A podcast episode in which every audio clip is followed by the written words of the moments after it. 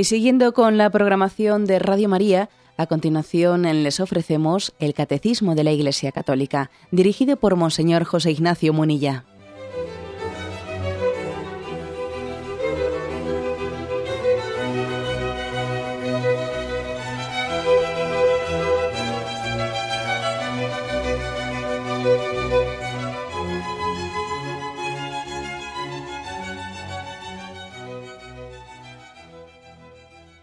Cordial saludo a todos los oyentes de Radio María. Un día más, con la gracia del Señor, proseguimos el comentario del Catecismo de nuestra Madre la Iglesia. Hoy comenzamos el octavo mandamiento de la ley de Dios dentro de esta tercera parte del Catecismo en la que nos encontramos. Habíamos concluido el séptimo mandamiento. En el punto 2464 comenzamos el octavo mandamiento. Sabéis que no solemos comentar en este programa eh, los puntos de resumen, ¿eh? porque el catecismo, el catecismo mayor que estamos comentando, al final de cada capítulo suele hacer un pequeño resumen de una manera abreviada eh, de los contenidos que más ampliamente pues, ha, ha desarrollado. En el fondo es como si fuese una especie de pequeño compendio, pequeño compendio que hace el catecismo al final de cada apartado. Bueno, Lógicamente nosotros no volvemos a comentar el compendio resumido porque lo hemos comentado ampliamente. Luego, digamos, saltamos ¿eh? esos puntos de resumen y comenzamos en el octavo mandamiento. Como digo, el punto 2464, ¿eh? que dice así. Primeramente ofrece dos textos de la palabra de Dios. No darás testimonio falso contra tu prójimo Éxodo 20, 16. Y otro texto, se dijo a los antepasados, no perjurarás, sino que cumplirás al Señor tus juramentos. Mateo 5, 33. El octavo mandamiento prohíbe falsear la verdad en las relaciones con el prójimo. Este precepto moral deriva de la vocación del pueblo santo a ser testigo de su Dios que es y que quiere la verdad. Las ofensas a la verdad expresan mediante palabras o acciones un rechazo a comprometerse con la rectitud moral. Son infidelidades básicas frente a Dios y en ese sentido socavan las bases de la alianza. Bueno, pues introduciendo, es un punto introductorio, como siempre suele hacer el catecismo los dos textos bíblicos que se comentan, bueno, la verdad es que hay mm, distintas formas ¿no? de faltar a la verdad y reflejan dos concretas. ¿no? no darás falso testimonio contra tu prójimo. Bueno, pues este texto del Antiguo Testamento, Éxodo 20, 16, hace referencia a una mentira que perjudica, ¿eh? perjudica al prójimo, un falso testimonio contra el prójimo. Una de las formas de faltar a la verdad más graves, más graves. Se acerca a la calumnia ¿eh? o al falso testimonio. El texto elegido del Nuevo Testamento pues, hace referencia al, perjurio. Se dijo a, tus antepasados, no perjurarás. O sea, nuestra obligación de cumplir los, los, juramentos, ¿no? Cuando ponemos a Dios por testigo, en ese momento, pues el compromiso con la verdad es, máximo, ¿no? El hecho de que el juramento, eh, el recurso al juramento, suponga ¿no? pues un poner a Dios por testigo, es una manifestación máxima del compromiso que tenemos con la verdad. Ahora bien, en ese texto de Mateo 5:33, precisamente lo que Jesús viene es a rectificar una costumbre pues excesiva de estar siempre poniendo a Dios por testigo tú no estés siempre jurando. Cuando sea sí, di sí, y cuando sea no, di no. ¿eh? Esta frase de Jesús, Mateo 5, 33, tiene mucha importancia. Eh, esa rectificación que hace Jesús contra esa costumbre excesiva de estar siempre jurando. ¿eh? Voy a leer el texto porque en el fondo esto encuadra muy bien lo que queremos hoy introducir. Dice, sobre el juramento. Igualmente sabéis que se dijo a nuestros antepasados, no jures en falso, sino que cumple lo que prometiste al Señor con juramento. Pero yo os digo, no jures en manera alguna, no jures por el cielo, porque es el trono de Dios, ni por la tierra, porque es el estrado de sus pies, ni por Jerusalén, porque es la ciudad del gran rey. Ni siquiera jures por tu propia cabeza, porque no está en tu mano hacer blanco o negro, ni uno solo de tus cabellos. Decid simplemente sí o no. Todo lo que exceda de ahí procede del, maligno. Bueno, en su día ya dijimos en el catecismo que también eh, pues este texto, la forma en la que la tradición cristiana, eh, la primitiva comunidad cristiana y el desarrollo posterior lo ha puesto, lo ha llevado a efecto, pues no ha sido la literalidad de no recurrir nunca al juramento, sino la de no abusar de él. ¿eh? Igual que también hay otros textos, por ejemplo, cuando dice, y no llaméis nadie, a nadie padre en la tierra, porque solamente hay un padre en el cielo. Bueno, bien, de acuerdo.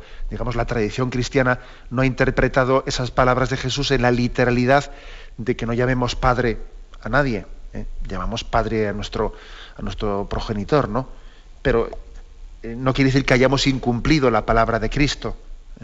Cuando Jesús decía, no llaméis nadie a, nadie padre en la tierra, a lo que se estaba refiriendo, por lo menos así lo interpreta la tradición cristiana, que es la tradición, ¿no? la que tiene esa iluminación del Espíritu Santo para entender adecuadamente eh, la Sagrada Escritura, la tradición ha entendido que de lo que se trata no es de pronunciar la palabra Padre, sino entender que toda paternidad en esta vida no es sino un don, una prolongación de la paternidad de Dios. O sea, que nadie se arrogue el ser padre como si eso fuese una especie de honra propia. Es, una, es un don de Dios el ser padre, el ser madre. Y es un reflejo, eh, un reflejo de la paternidad y maternidad de Dios. Bueno, en ese sentido, la tradición, la tradición ha entendido que cuando Jesús dice no juréis, eh, está haciendo referencia a una costumbre a un hábito que se había adquirido indebido de estar continuamente jurando sin necesidad. La, tradición cristiana ha reservado el juramento para actos públicos, actos públicos en los que eh, se pone a Dios por testigo de una manera solemne. Pero sí que Jesús, en este, eh, en este texto de Mateo 5, 33, Jesús está diciendo algo muy importante. ¿Por qué Jesús corrige esa costumbre indebida, innecesaria de estar siempre poniendo a Dios por testigo? Pues por una razón muy sencilla, porque es que Dios siempre es testigo. Eh, o sea, no hace falta que a Dios le estemos poniendo siempre solemnemente por testigo, es que ya lo es. Es que es imposible que no lo sea. Es que sería ridículo pensar, ¿no? Esto como lo he jurado, está Dios por testigo. Esto como no lo, no lo he jurado, no está Dios por testigo. Ridículo. ¿eh? Ridículo. Eso suena algo tan ridículo como cuando éramos jovencitos, cuando éramos unos niños y entonces nos habían dicho que si se juraba y se cruzaban los dedos y te los ponías detrás de la espalda, no ponías en la espalda la mano y entonces cruzabas los dedos y los cruzabas, entonces eh, lo que habías dicho no tenía valor. Bueno, una, tontería, ¿no? Una ridiculez. Bien, esta es la razón de ser. ¿eh? Todo lo que yo hago o digo o soy tiene a Dios por testigo. A Dios no se le oculta nada. Y aquí, por lo tanto, ¿no? una, una razón eh, fundamental ¿eh? de por qué Jesús insiste, yo os, dije, os, se os dijo, no perjurarás, pero no, no, jurarás en falso, pero yo te digo, no estés jurando porque Dios di sí cuando sea sí y di no cuando sea no, porque Dios es testigo de todo. ¿eh? Este es, por lo tanto, una, la, la base y el fundamento. Un matiz más. Aquí está hablando, el octavo mandamiento eh, hace referencia a nuestro deber de no falsear la, verdad al expresarla, o con actitudes, eh, con actitudes o con palabras. ¿no? Uno puede mentir, puede mentir con palabras, pues también, también puede mentir con actitudes, siendo hipócrita o dando a entender en su vida lo que no es, etc.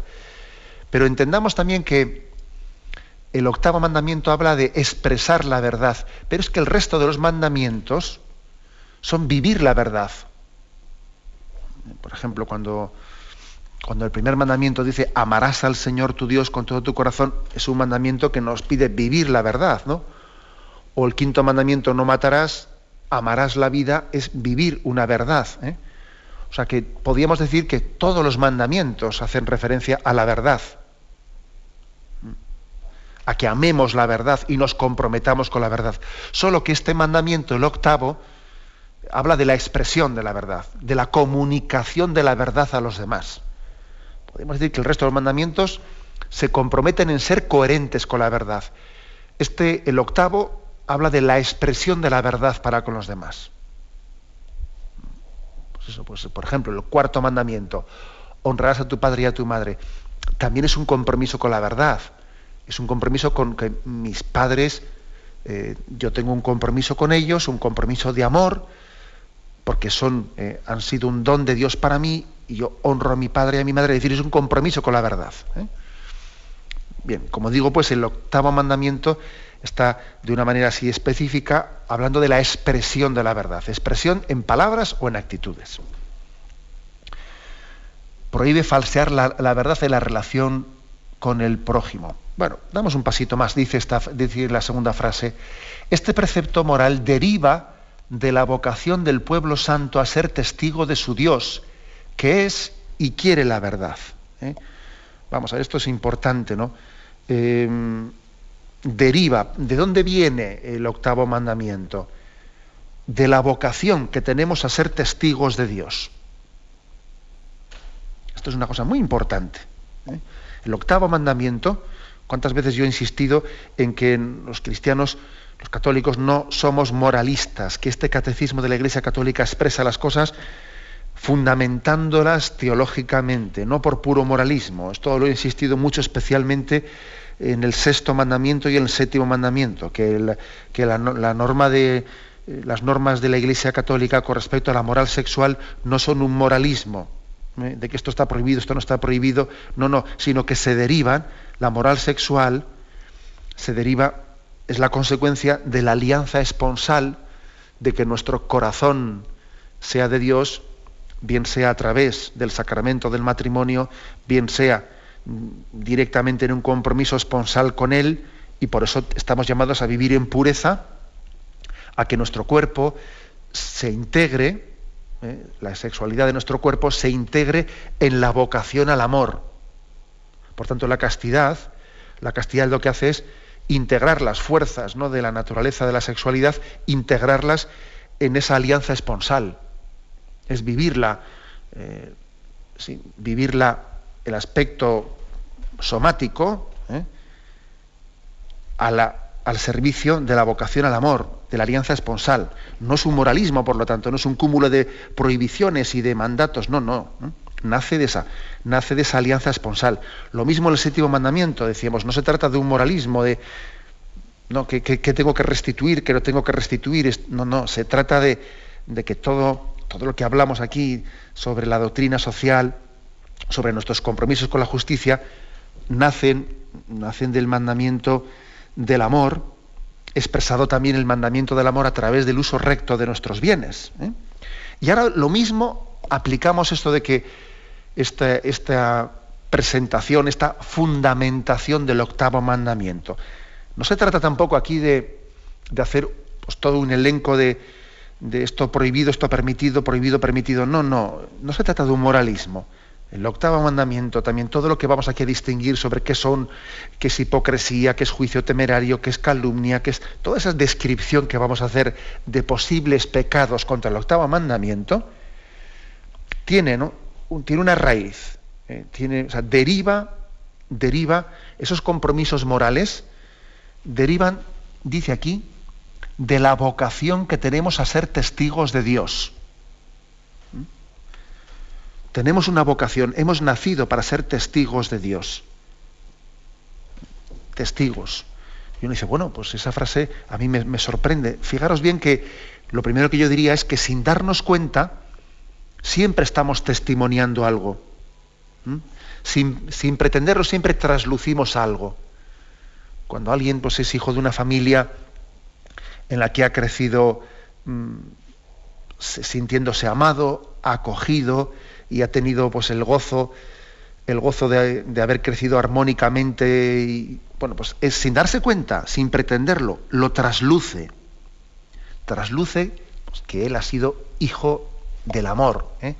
en una, en una familia y lo trasluce en su vida, pues en la, en la serenidad que tiene, en la pues en que él mismo está trasladando con, los demás lo que él ha recibido en su familia, ¿no?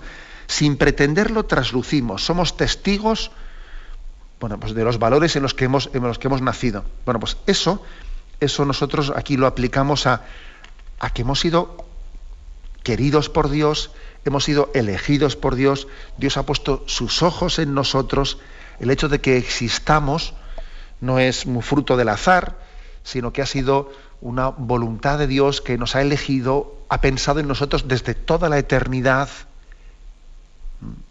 Entonces, nosotros somos testigos de Dios. Nuestra existencia testimonia que Dios nos ha querido, que Dios nos ha amado. Entonces, esta es la vocación, dice aquí, del pueblo de Dios y de cada uno de nosotros. Estamos llamados a ser testigos de Dios.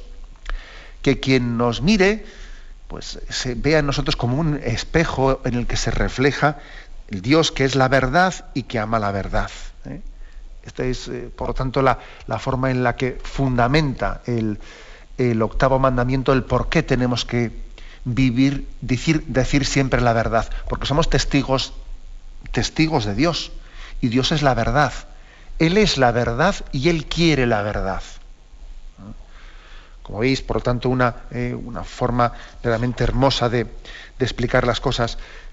Termina diciendo este punto, las ofensas a la verdad expresan mediante palabras o acciones un rechazo a comprometerse con la rectitud moral. Son infidelidades básicas frente a Dios, socavan las bases de la alianza. ¿Por qué dice esto? Eh?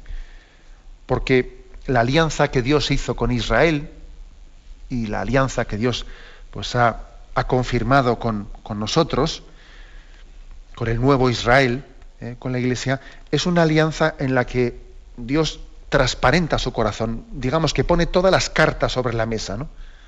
Lo que dijo a Israel allí en el monte Sinaí, vosotros seréis mi pueblo y yo seré vuestro Dios. Vosotros os, os comprometéis a cumplir mis mandamientos y yo me comprometo a no dejaros nunca solos. Esta es la alianza. Es como si Él nos dijese, yo no tengo ningún secreto para ti. ¿Mm? Y especialmente en Jesucristo, ¿no? Ahora lo, veremos, es decir, Dios desnuda su corazón. Y en ese, e, e, en ese hablarnos cara a cara y decir, yo ya no tengo ningún secreto para ti, porque al siervo no se le cuenta eh, todo, el amo no le cuenta todo al siervo, pero al amigo al amigo, al hijo se lo cuenta todo y a ti te lo he contado todo, no tengo ningún, ningún secreto para ti. Bueno, pues precisamente cuando nosotros vivimos en la mentira, socavamos, dice aquí, las bases de la alianza, porque Dios se ha desnudado ante, ante nosotros. Dios se ha desnudado. Fijaros que hoy en día existe una tendencia esotérica, esotérica, a pensarse que Dios es, está escondidísimo y entonces eh, el hombre tiene que jugar un poco a la cábala, eh, a la cábala, a, buscar un secreto para ver los, los misterios del más allá. ¿eh?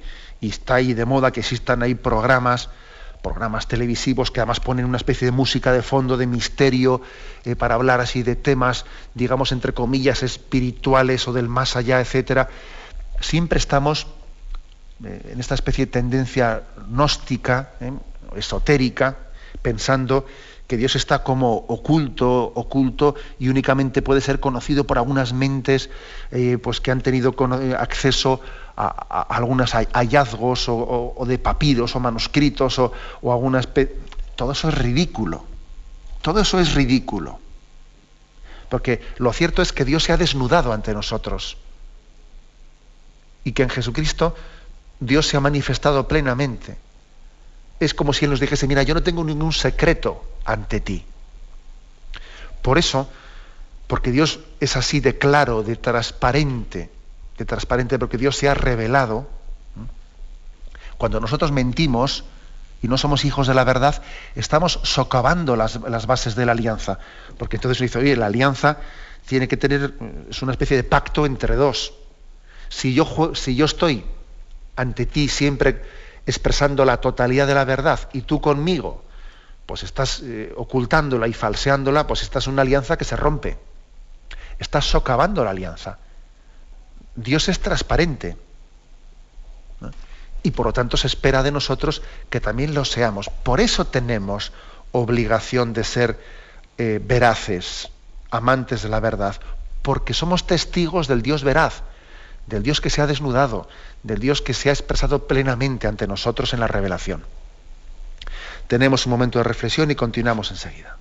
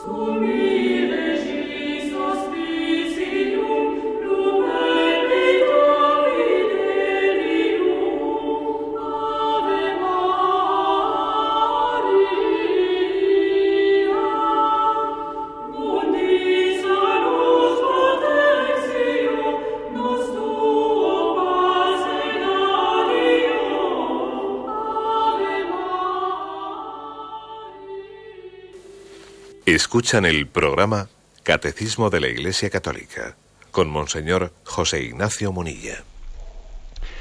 Continuamos en esta edición del Catecismo de la Iglesia Católica. Estamos introduciendo en el programa de hoy el tema del octavo mandamiento. Es unos primeros puntos introductorios que ofrece aquí el, el Catecismo. Después, en programas posteriores, entraremos en muchas más concreciones, en formas concretas de poder faltar contra la verdad en estos primeros puntos se está poniendo como las bases teológicas y las bases bíblicas. Pero es importante fundamentar bien las cosas, porque este tema, nuestro compromiso con la verdad, eh, pues la verdad es que, y valga la redundancia, la verdad es que creo que no es precisamente de, uno de los temas que culturalmente resulta hoy más atrayente.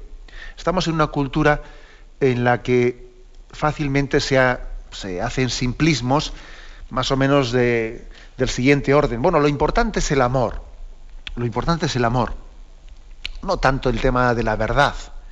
Lo importante es la intención, el que nosotros eh, pues tengamos un compromiso de una buena intención en la, entrega al prójimo. El tema de la, adhesión a la verdad, o etcétera, no, como si no importase el que tengamos, a veces también por, por caridad, ¿no? Por caridad se puede también mentir, o se puede relativizar la verdad, porque lo importante es eh, pues, ese cariño y esa... Es verdad que estamos en una cultura que ha divorciado caridad de verdad. Y al divorciarlas, pues no solamente eh, falsea la verdad en nombre de la caridad, sino que destruye la auténtica caridad. Por eso, porque estamos en una cultura eh, que tiende a, a deformar estos principios, a disociarlos y a divorciarlos. Por eso recurrimos siempre a fundamentar las cosas en Dios. Porque en Dios verdad y caridad se unifican, se funden, se confunden incluso, porque son una sola cosa. ¿no? En Dios verdad y caridad, eh, la verdad es que eh, son un solo misterio y somos nosotros los que tenemos la gran dificultad de ahora de verlos conjugados, porque nosotros tenemos eh, esa complejidad fruto nacida del pecado. En Dios, verdad y caridad, pues se identifican. Bien, digo esto porque para que nos demos cuenta de que estas bases, aunque puede parecer un poco pues, eh, el pesado el que recurramos a textos eh, de fundamentación, es importante poner bien las bases. El punto 2465, damos este paso, se fundamenta eh, en el Antiguo Testamento algunos pasajes en los que se, se nos llama vivir en verdad. Dice, el Antiguo Testamento lo proclama, Dios es fuente de toda verdad. Incluso sabéis que hay un texto, eh, el texto en el que se dice, yo soy el que soy. Es decir, ese texto, yo soy el que soy, de ahí viene la palabra Yahvé. La palabra Yahvé eh, es una, especie de compilación de, letras que significan yo soy el que soy. Es decir, eh, Dios es la verdad. Dios es la plenitud del ser. Por eso dice Dios es fuente de toda verdad. Dice, su palabra es verdad. Y aquí se nos ofrecen dos textos. Vamos a ver. ¿eh? Primero, Proverbios 8.7. Dice, escuchad, voy a decir cosas importantes. Y es recto cuanto sale de mis labios. ¿eh? Porque verdad es el susurro de mi boca. Y mis labios abominan la maldad. Justos son todos los dichos de mi boca, nada hay en ellos astuto ni tortuoso. ¿Veis? Pues como en el, en el Antiguo Testamento, a Dios se le describe sin doblez. Es recto cuanto sale de sus labios. Abomina, ¿eh? dice que es verdad el susurro de su boca el susurro. ¿eh? Nosotros parece que cuando nosotros susurramos algo es porque estamos como diciendo algo que es un, secreto o algo que de alguna manera estamos como queriendo meter una mentirijilla. No, no, Dios, el susurro de su boca dice siempre la verdad. Dios hable, hable en alto, hable en bajo, hable a tu oído, hable solemnemente. ¿eh? Estas son las formas en las que en este capítulo octavo de Proverbios insiste. ¿eh? en que Dios es la verdad. Todos están abiertos, todos, todas sus palabras están abiertas para el inteligente. Bueno, otro texto, segunda Samuel 7, 28, ¿eh? que es un texto en el que eh, David, ¿eh? David se refiere, se dirige ante Dios, y ahora ya ve, ya ve Dios, mantén firme eternamente la palabra que has dirigido a tu siervo y a su casa, y haz según tu palabra, sea tu nombre por siempre engrandecido, que se diga, Yahvé es el Dios de Israel, y que la casa de tu siervo David subsista en tu presencia.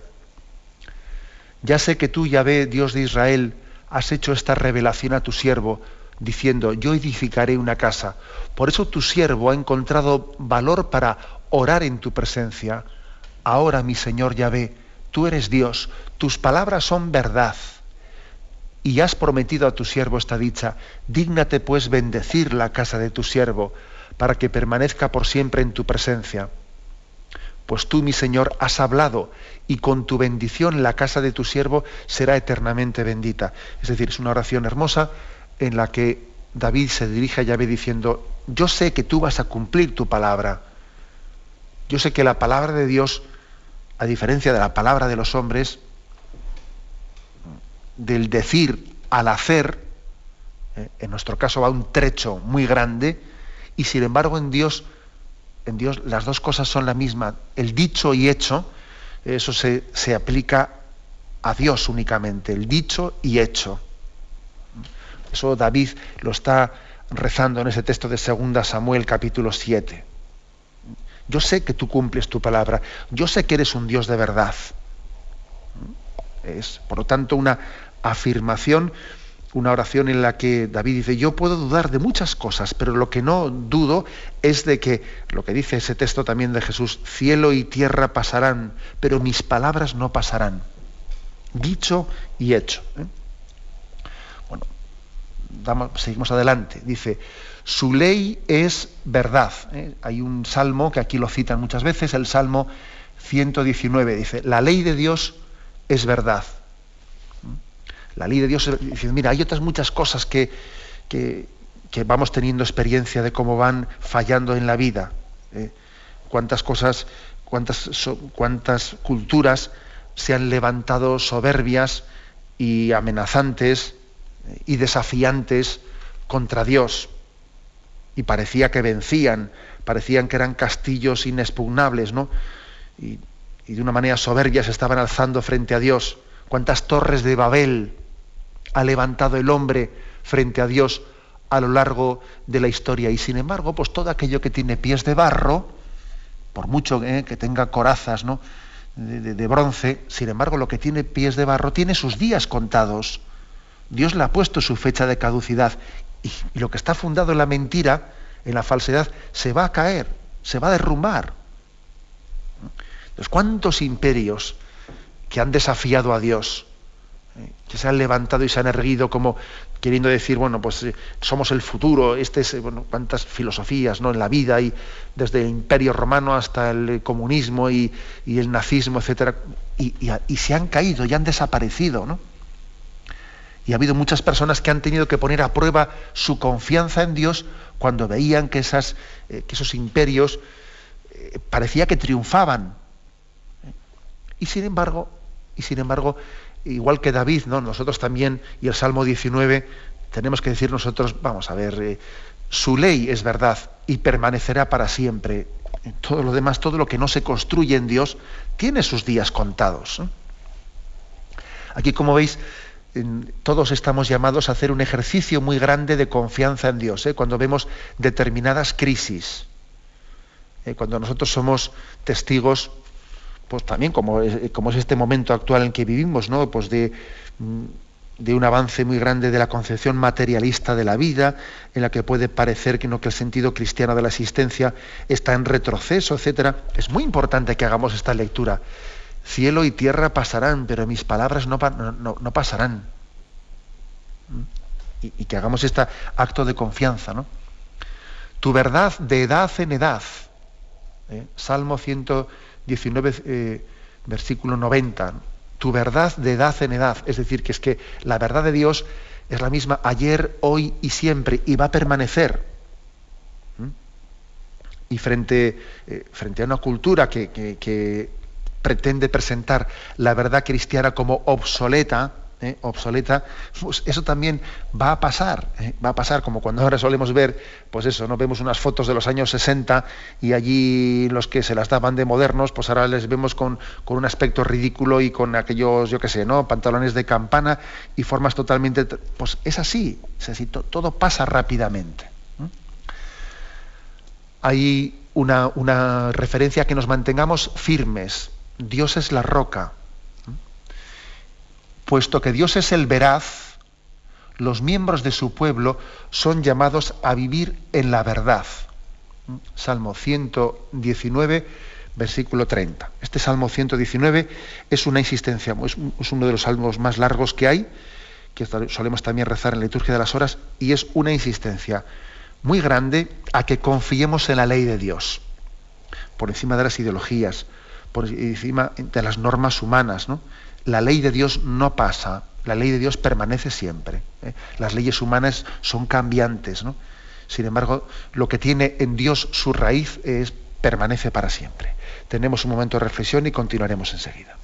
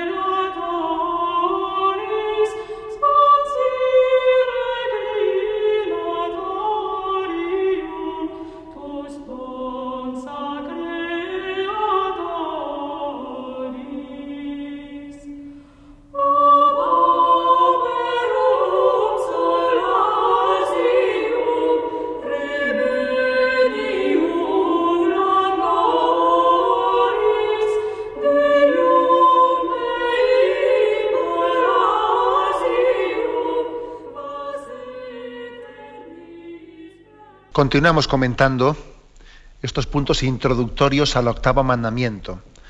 Hoy es el primer programa explicativo del octavo mandamiento y pone como las bases teológicas de, esta obligación moral que tenemos de ser testigos de la verdad, testigos del Dios vivo y verdadero. Y si la intervención anterior nos centrábamos en el Antiguo Testamento, ahora pasamos al punto 2466 y aquí se hace referencia a algunos textos del Nuevo Testamento en los que se habla de, nuestra obligación de ser testigos de la verdad. Dice, en Jesucristo la verdad de Dios se manifestó en plenitud. Si decimos que Dios es la verdad, la verdad revelada, expresada, conocida, es precisamente Jesucristo. Si se le llama incluso el verbo, el verbo es para subrayar que es la verdad comunicada. El verbo comunica, ¿no? La palabra es comunicación. Es la, verdad comunicada, no la verdad en secreto. Eh, insisto en que Dios no es una verdad oculta, sino expresada, porque vino en el verbo, en la palabra hecha carne. ¿eh? Lleno de gracia y de verdad. Cristo es la luz del mundo, la verdad. Sabéis que está el famoso texto este de el capítulo 14 de San Juan, ¿eh? que dice, yo soy el camino la y la verdad y la vida. Nadie va al Padre sino por mí. Y Jesús se define a sí mismo como camino y verdad y vida. San Agustín, comentando ese texto, dice, Jesucristo es el camino, y luego dice, y la verdad. ¿Por qué? Dice, dice, en cuanto hombre, en cuanto hombre es camino.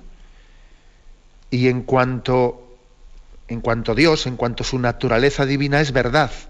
O sea, en la humanidad de Jesucristo nos conduce a, la, a fundirnos con la divinidad. La humanidad es el camino, pero Jesús tiene esa doble naturaleza humano y divina. Y es el camino elegido por Dios para introducirnos en la divinidad. Camino y verdad. ¿eh? Y vida, dice, ¿no? En cuanto humanidad es camino, en cuanto verbo es verdad y en cuanto a que nos da el Espíritu Santo es la vida, porque es el Espíritu Santo nos sostiene pues, en ese camino para fundirnos con el Padre. Bueno, esa es una pequeña exégesis que hace San Agustín, pero es un texto muy importante. Yo soy el camino y la verdad y la vida.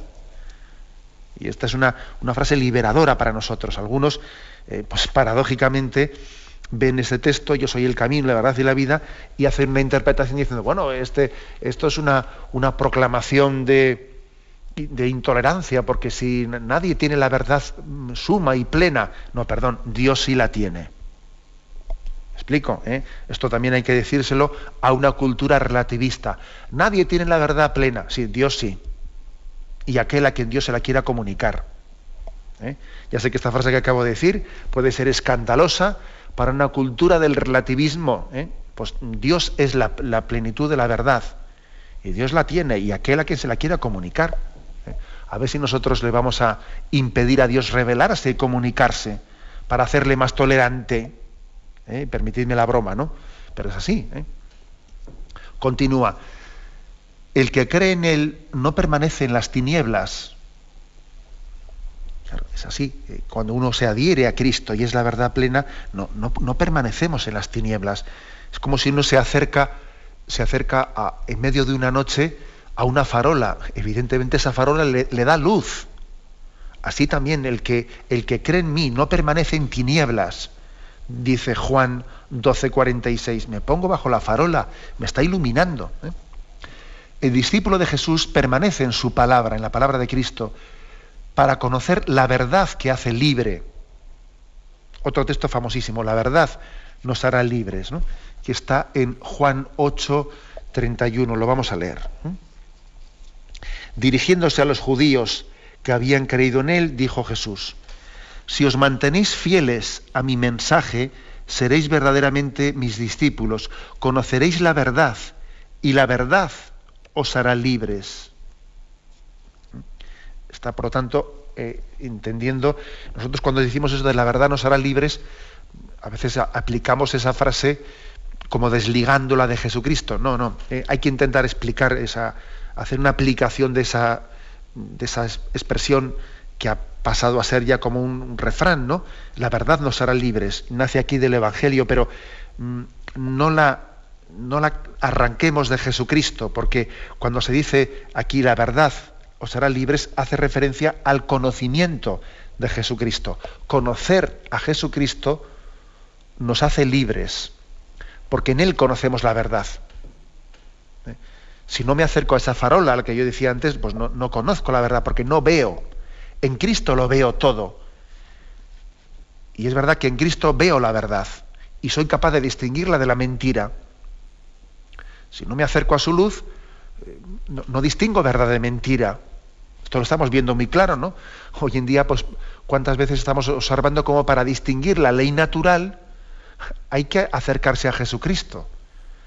La verdad es que la ley natural afirma cosas que, que, son de sentido común, pero fíjate cómo son las cosas que si no te acercas a Cristo, el sentido común permanece oscuro. Nos lo está demostrando, ¿no? La realidad de la vida. ¿eh? Por lo tanto, textos fundamentales del Nuevo Testamento para, para sostener eh, o fundamentar el octavo mandamiento. Eh, yo soy el camino y la verdad y la vida. La verdad os hará libres. ¿no? Y sigue adelante. Y él dice, nos santifica. Seguir a Jesús es vivir del espíritu de verdad que el Padre envía en su nombre y que conduce a la verdad completa. Estos textos que están ahí en, en Juan 14 y en Juan 16 hacen referencia a que Cristo es la verdad, pero Él nos envía el Espíritu de verdad, para que el Espíritu Santo, el Espíritu de verdad, nos conduzca a la verdad plena. ¿Mm? Es decir, que nosotros la verdad de Jesucristo la recibimos en el Espíritu Santo. ¿eh? Por eso esa pequeña exégesis que hacía San Agustín, yo soy el camino, la verdad y la vida. Camino, decía yo antes, en cuanto a la humanidad, verdad en cuanto a la divinidad, pero vida en cuanto a que te voy a dar el Espíritu Santo, os doy el Espíritu Santo, que es el Espíritu de verdad, para que Él os conduzca a la verdad plena. O sea, no nos deja huérfanos Jesucristo en su ascensión, sino que nos asiste enviándonos junto con el Padre, el Espíritu Santo, y así nos guíe a la verdad plena. Porque nosotros también, así como la verdad eh, en Dios es, eh, digamos, es, una verdad en acto, nosotros, sin embargo, tenemos todo un proceso que, o sea, tenemos que, que, recorrer un camino para llegar a, esa plenitud, a ese acto. ¿eh? Estamos en potencia, como se dice, ¿no? Tenemos en, todavía en potencia la adhesión plena a la verdad. Dios, Dios la tiene ya en su totalidad, ¿no? Pero nosotros tenemos que crecer para abrirnos más. Por eso el Espíritu Santo tiene que hacer una labor progresiva para que nosotros vayamos comprendiendo todo lo que nos dijo Jesucristo. En Jesucristo está la plenitud de la verdad, pero nosotros necesitamos que el Espíritu Santo nos vaya poco a poco haciendo crecer en ella. Porque no somos capaces de vivirla, eh, digamos, en, acto totalmente, sino tenemos que eh, tener todo un proceso pedagógico de, purificación y de abrirnos a ella. Bueno, pues estas son las bases teológicas. ¿eh? Jesucristo es la verdad revelada por el Padre y el Espíritu Santo ha sido enviado para que tengamos ese camino, ese recorrido, no nos desviemos en el conocimiento de la verdad y lleguemos también finalmente al Padre, fuente de toda verdad. ¿eh? Lo, dejamos, lo dejamos aquí y continuaremos, si Dios quiere, después de haber puesto estas bases eh, explicativas en, en qué se funda ese mandamiento que tenemos a ser veraces, a ser testigos del Dios vivo. Damos paso ahora a la intervención de los oyentes. Podéis llamar para formular vuestras preguntas al teléfono 917 107 700. 917 107 700.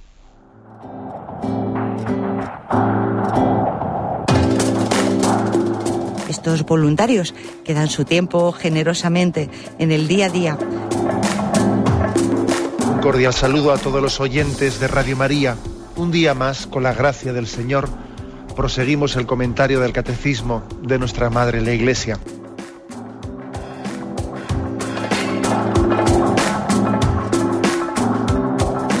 porque le has quitado la única manera de protesta que tiene. O sea que cuando hay un dolor fuerte no hay que tomar analgésicos, hay que ir no, no, directamente hay que al tomar, médico. no, sí, hay que bien, Primero pero, al médico. pero no analgésicos fuertes para que se cometa el error de bloquear la defensa y no poder llegar al diagnóstico. Bien, bien. ¿Le gustaría tener sus programas favoritos de Radio María para escuchar en cualquier momento? Llame y pídanos el programa que más le interesa en cualquiera de sus emisiones. Recogeremos su petición además de sus datos completos para hacer el envío. Solo necesita tener un lector de CD o DVD que reproduzca el formato de compresión digital MP3. Llame al 914-550-480 y atenderemos su petición encantados. Tome nota. 914-550-480. Radio María, más cerca de usted.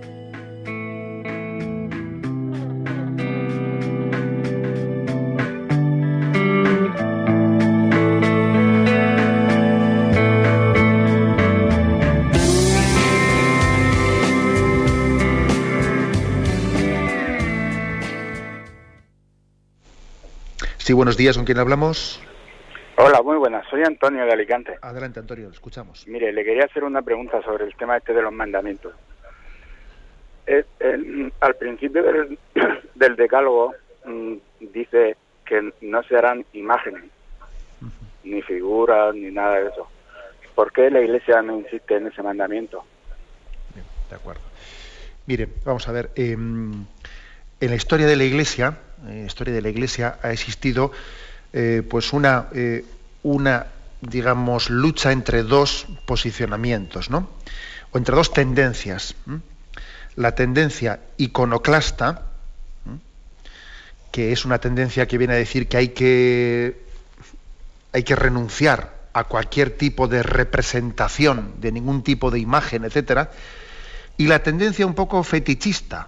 ¿Eh? La tendencia fetichista pues, puede ser un poco la tendencia a tener eh, siempre, pues poner un- una excesiva confianza en, eh, pues en esto, pues en esta estampa, en este otro objeto que me han puesto, poniendo hasta una excesiva, dándole a un objeto que objeto es, dándole casi una veneración como si, si fuese de alguna manera pues una presencia del Dios mismo que no lo es. ¿no? Hay una doble tendencia. La tendencia feti- fetichista, como digo, que siempre también hay que, a veces hay que decir, oye, no pongas tu corazón en lo que es un medio, en lo que es una representación. ¿eh?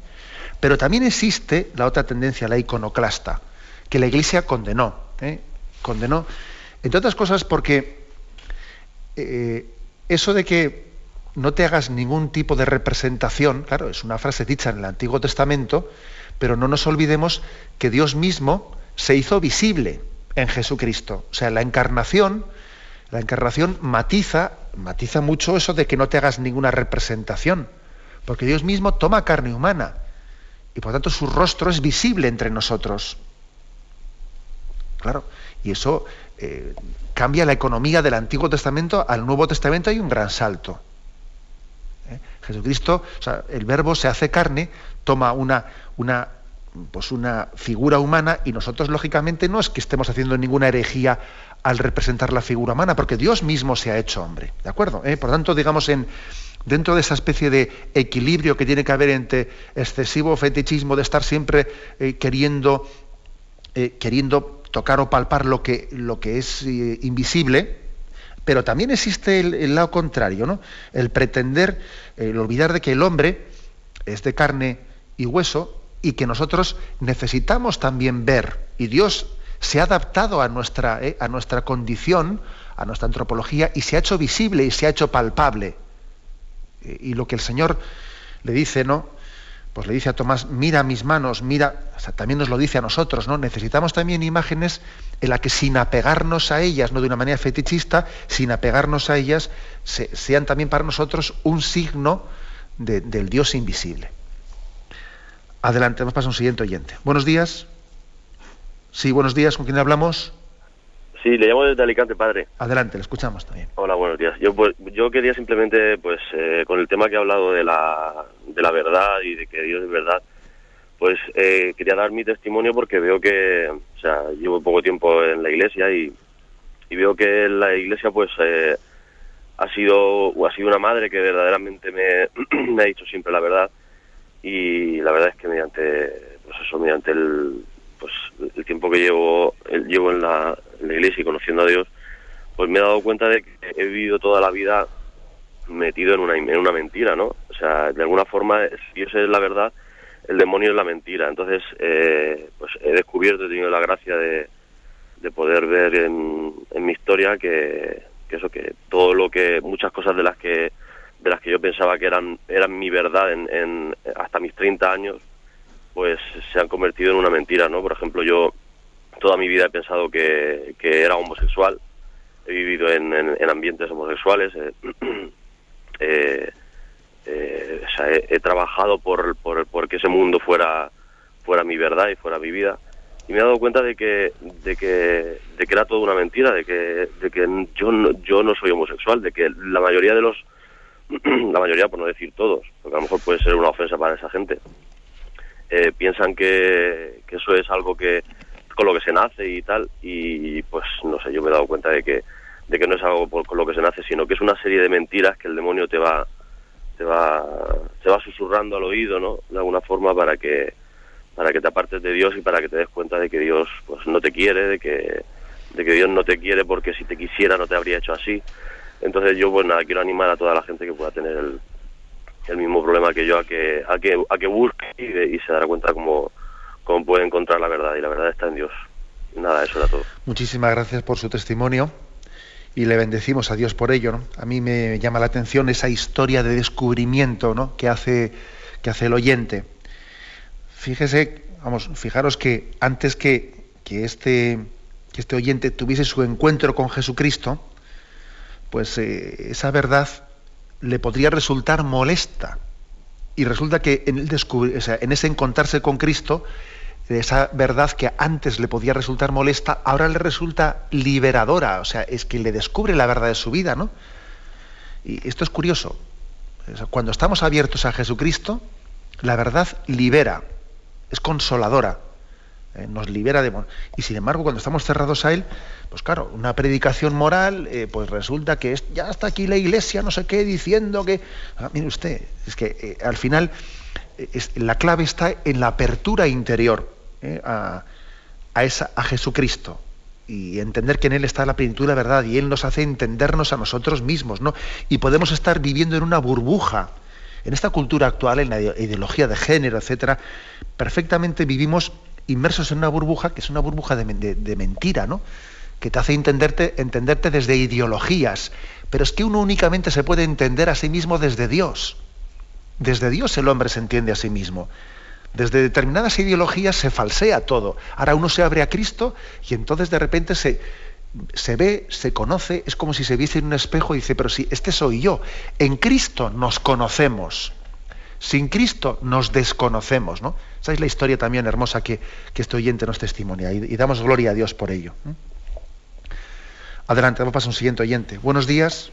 Hola, buenos días. Buenos días, eh, sí. Luis, desde Asturias. Adelante, Luis. Eh, bueno, primeramente, enhorabuena por su programa. Eh, mi pregunta era, ¿cómo podemos argumentar ante nuestros hermanos en la fe católicos que no hacen ascos a quien promueve o a quien promulga abiertamente que la libertad os hará verdaderos? Ante las palabras de Jesús, la verdad os hará libres.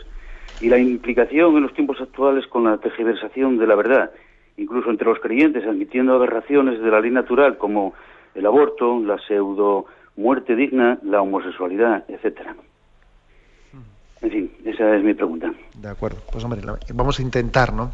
Vamos a intentar a lo largo de los próximos programas dar respuesta detallada a esto, porque claro, la verdad es que lo que lo que el oyente plantea es todo, pues una, de qué manera eh, abordamos, o sea, descubrimos la falsedad de esta cultura en la que parece que el único criterio de moralidad es la propia elección.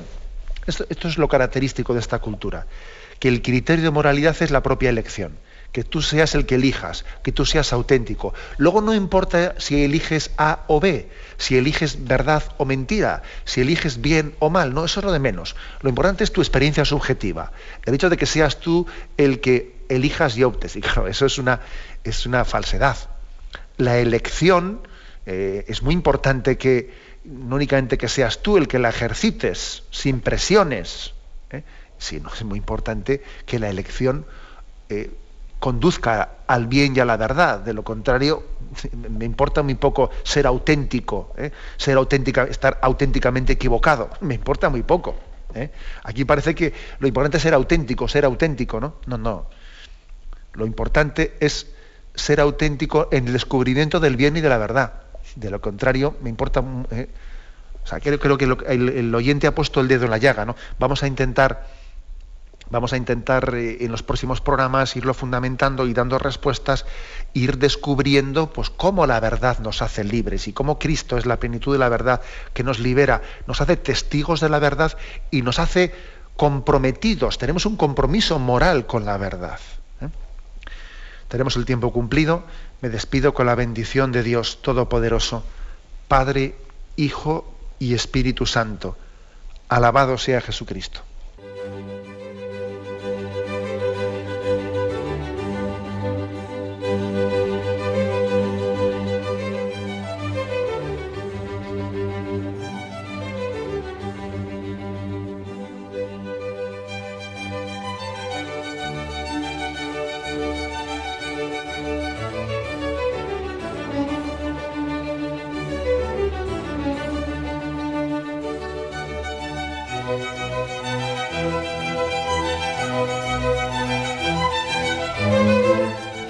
Han podido escuchar en Radio María el Catecismo de la Iglesia Católica, dirigido por Monseñor José Ignacio Munilla.